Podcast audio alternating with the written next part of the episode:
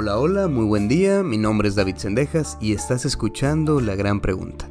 Este espacio donde digo todo un rollito explicándoles que va a ser un momento donde vas a poder conocer una pregunta importante para conocerte a ti mismo. ¿Por qué me ahorro lo del rollito? Porque creo que es importante en este episodio, ya después de más de dos años que hemos estado grabando, hablar un poquito de esta parte importante que es apuntar hacia adentro. Yo creo mucho, porque yo también algún día fui paciente, que cuando uno va a terapia, uno va buscando respuestas. Y cuando va a terapia se da cuenta que en la terapia encuentra preguntas. Preguntas que nadie va a poder contestar más que uno mismo.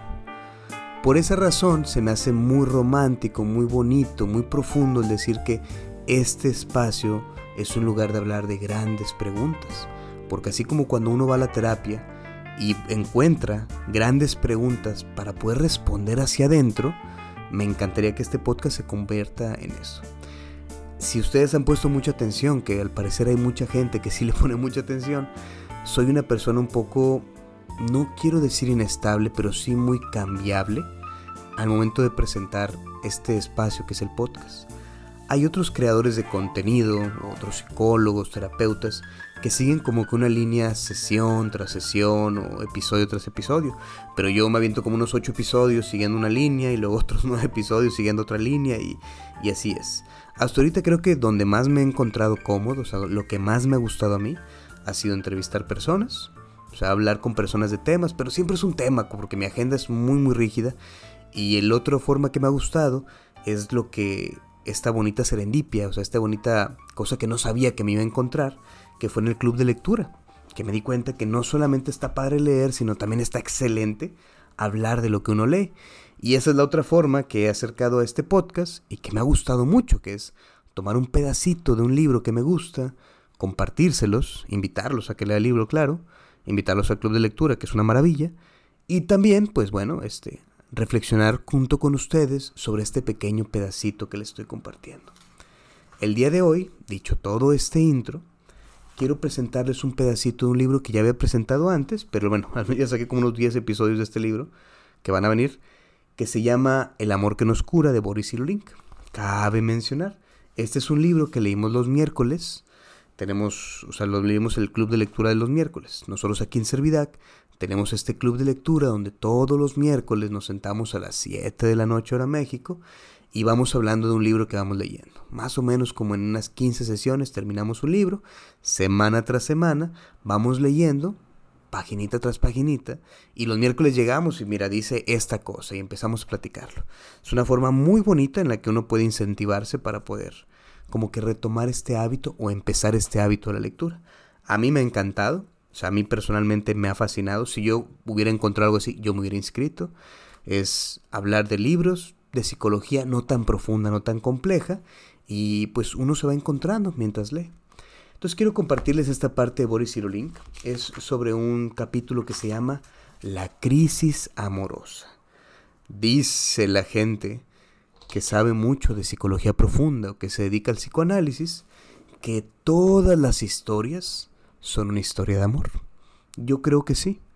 No siempre es el amor romántico de la pareja ni el amor sexual o sensual, es una historia de amor. Todos los síntomas, todos los problemas son una historia de amor que no se ha contado y que por lo tanto la, la parte de nosotros, nuestro inconsciente, nuestra parte oscura, nuestra sombra o como le quieras decir, lo, lo plasma. O sea, es una historia de amor que no contamos y como nunca la contamos, nos empezamos a, pasar o expresar eso, no contado de otra manera.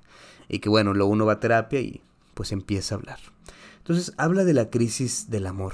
Este autor que se llama Cyrulink. Cyrulink es filósofo, neurólogo, dice que es psicoanalista y habla mucho de apego y esas cosas. ¿Por qué está hablando de la crisis amorosa? Porque para este momento del libro, Cyrulink empieza a explicarte un poquito cómo los estilos de apego, o sea, la forma en cómo nos conectamos con las personas, puede ser una forma de entender esto que nos lleva a la cura. Él habla de que si tú solamente te rodeas de personas que se avientan chismes, que hablan mal de otras personas, que critican, que bueno, pues como que hay algo tuyo que evidentemente se está conectando con personas que hacen daño de esa manera. puede ser culpa, puede ser mucha agresión que quieres expresar con ellos. Si, si tu círculo cercano son personas que nada más viven de chismes, de decir mal las cosas, o, pues es una forma de decir como, como el que se junta con puros borrachos, ¿no? Que dices tú, bueno, pues es que todos estamos tristes y por eso somos borrachos. Bueno, el que se junta con pura gente que chismea, pues algo tiene que estar compartiendo con ellos. Entonces Cirulín te invita, y yo te invito también, a ponerle atención a qué pasa con la gente que está a tu alrededor, cómo son esos vínculos, qué tiene esa persona que se convirtió en tu mejor amigo, qué tiene ese familiar que se te convierte en tu confidente, qué tienen, qué tienen de ellos porque habla mucho de ti. Y justo el pequeño párrafo que elegí para este podcast tiene que ver con eso. Dice, el enamorado no es capaz de percibir todo lo del otro. No percibe más que lo que el otro le muestra. O sea, yo nunca voy a saber exactamente cómo eres tú por mucho que te ame. Y no voy a saber más que lo que tú me enseñes, que sinceramente nunca es todo. Luego dice, y la parte a la que su infancia le ha hecho sensible. Va de nuevo, el, enamorado no es capaz de percibir todo lo que, lo, lo que es el otro. No percibe más que lo que el otro muestra y la parte de su infancia a la que se ha hecho sensible. Esto quiere decir que si yo conozco a una persona y esa persona despierta sentimientos dentro de mí, estos sentimientos se despiertan por el pedacito que esa persona me quiere enseñar y esos sentimientos se, se despiertan por la parte de mi historia, de mi infancia, que tienen que ver con esa persona. Esas son como dos cosas muy importantes. Por un lado, ¿qué es lo que uno muestra?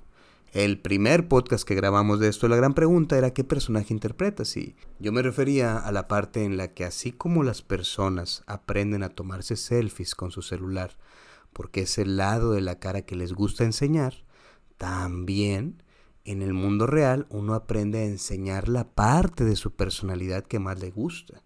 Es la que enseña, es la que uno le muestra al otro. Pero no significa que sea todo, es solamente el pedacito que más me gusta que te enseña.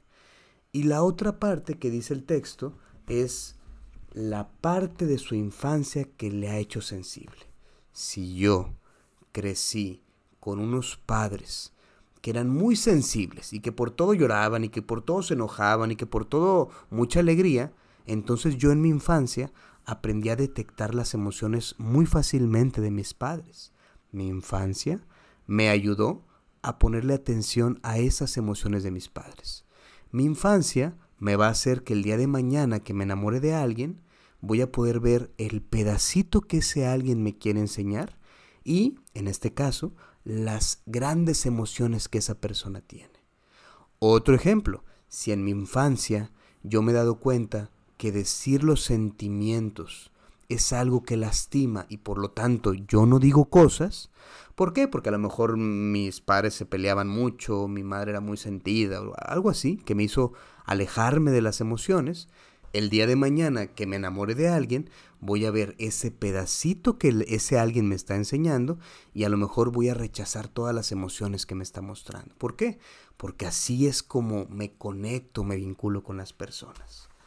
Dice después el libro, esta es la razón de que al decir a su amante, no pienso más que en ella, no haga más que hablar de sí mismo ya que su mundo íntimo está saturado de la imagen que él se hace de ella. Es, un pequeño parrafito que dice muchas cosas. O sea, cuando despertamos amor por alguien, es por el pedacito que ese alguien me enseña y por lo que tiene que ver de mi historia. Y yo creo una imagen, o sea, dentro de mí, por eso se llama imaginación, porque son imágenes, dentro de mí creo una imagen de ese pedacito que esa persona me enseña, de todo lo que tiene que ver con mi historia, y yo me enamoro de esa imagen. Tarda mucho una persona en enamorarse realmente de otra persona. Al principio, ese amor es un amor ideal. Y se le llama ideal porque yo tomo el pedacito que me enseña, la historia de mi vida, y yo creo a Panchita, o sea, Panchita me enseña un pedacito de ella y yo tomo algo de mi historia y entre el pedacito de Panchita y lo mucho de mi historia, yo creo una Panchita ideal. Y yo me enamoro de Panchita ideal. Luego, el gran tema es que te das cuenta con el paso del amor o el paso del tiempo que Panchita ideal pues no era. No era la Panchita que tú creías, era lo que tú construiste dentro de ti.